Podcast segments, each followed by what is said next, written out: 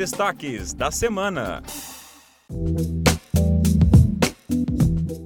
Sejam bem-vindas e bem-vindos ao Destaques da Semana. Um resumo da semana dos fatos noticiados pelo Ministério Público de Santa Catarina. Eu sou Sônia Campos. E eu sou Alexandre Save.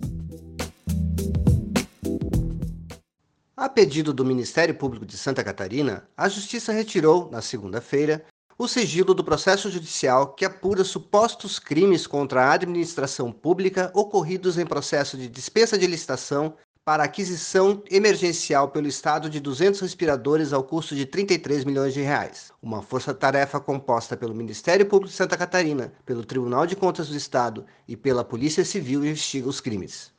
Em encontro com o Procurador-Geral de Justiça, o presidente da OAB manifestou apoio às investigações sobre a compra pelo Estado de 200 respiradores.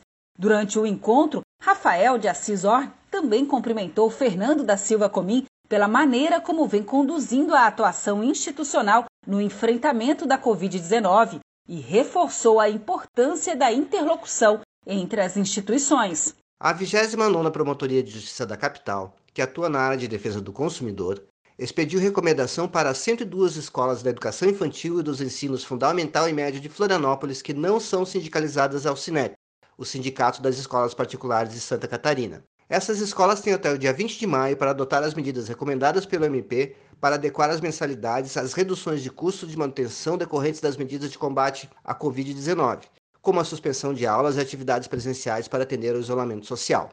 Após a recomendação do Ministério Público de Santa Catarina, os municípios de Concórdia, Irani, Presidente Castelo Branco, Alto Bela Vista e Peritiba, pertencentes à comarca de Concórdia, promoveram adequações de seus portais da transparência a fim de atender às exigências legais relativas a contratações emergenciais em razão da Covid-19.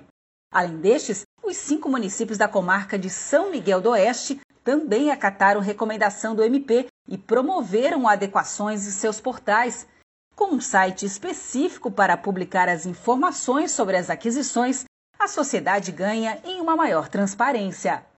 O MP catarinense garante direito dos consumidores à renegociação contratual com o Banco do Brasil. As agências na área territorial da comarca da capital devem abrir e divulgar amplamente, no máximo em cinco dias úteis, os canais de negociação e as providências que adotaram para facilitar a renegociação de prazos e formas de pagamento das prestações e mensalidades de empréstimos e financiamentos. Ações adotadas como forma de atender às medidas do Banco Central e da Febraban para compensar eventuais perdas econômicas dos clientes impactados pelas medidas de contenção à pandemia. Em Florianópolis, o Ministério Público de Santa Catarina requisitou a instauração de dois inquéritos policiais para apurar o suposto descumprimento de medidas para enfrentamento à pandemia de Covid-19. Os alvos dos inquéritos, um bar no centro e um food park em Coqueiros, foram notificados pela Vigilância Sanitária no último final de semana. Descumprir os decretos estaduais e municipais para enfrentamento do coronavírus configura, em tese, crime contra a saúde pública. O MP catarinense recomendou a adoção de medidas para prevenção, controle e diminuição de riscos nas barragens Tortelli e Lago Municipal de Irani, após a constatação de que as duas barragens foram classificadas como de alto risco em relatórios estatais. A recomendação determina que as duas barragens, uma de responsabilidade do município e outra em área particular, realizem os reparos indispensáveis para a manutenção da estabilidade, bem como apresentem plano de segurança e plano de ação emergencial. Esse foi o Destaques da Semana, podcast do Ministério Público de Santa Catarina.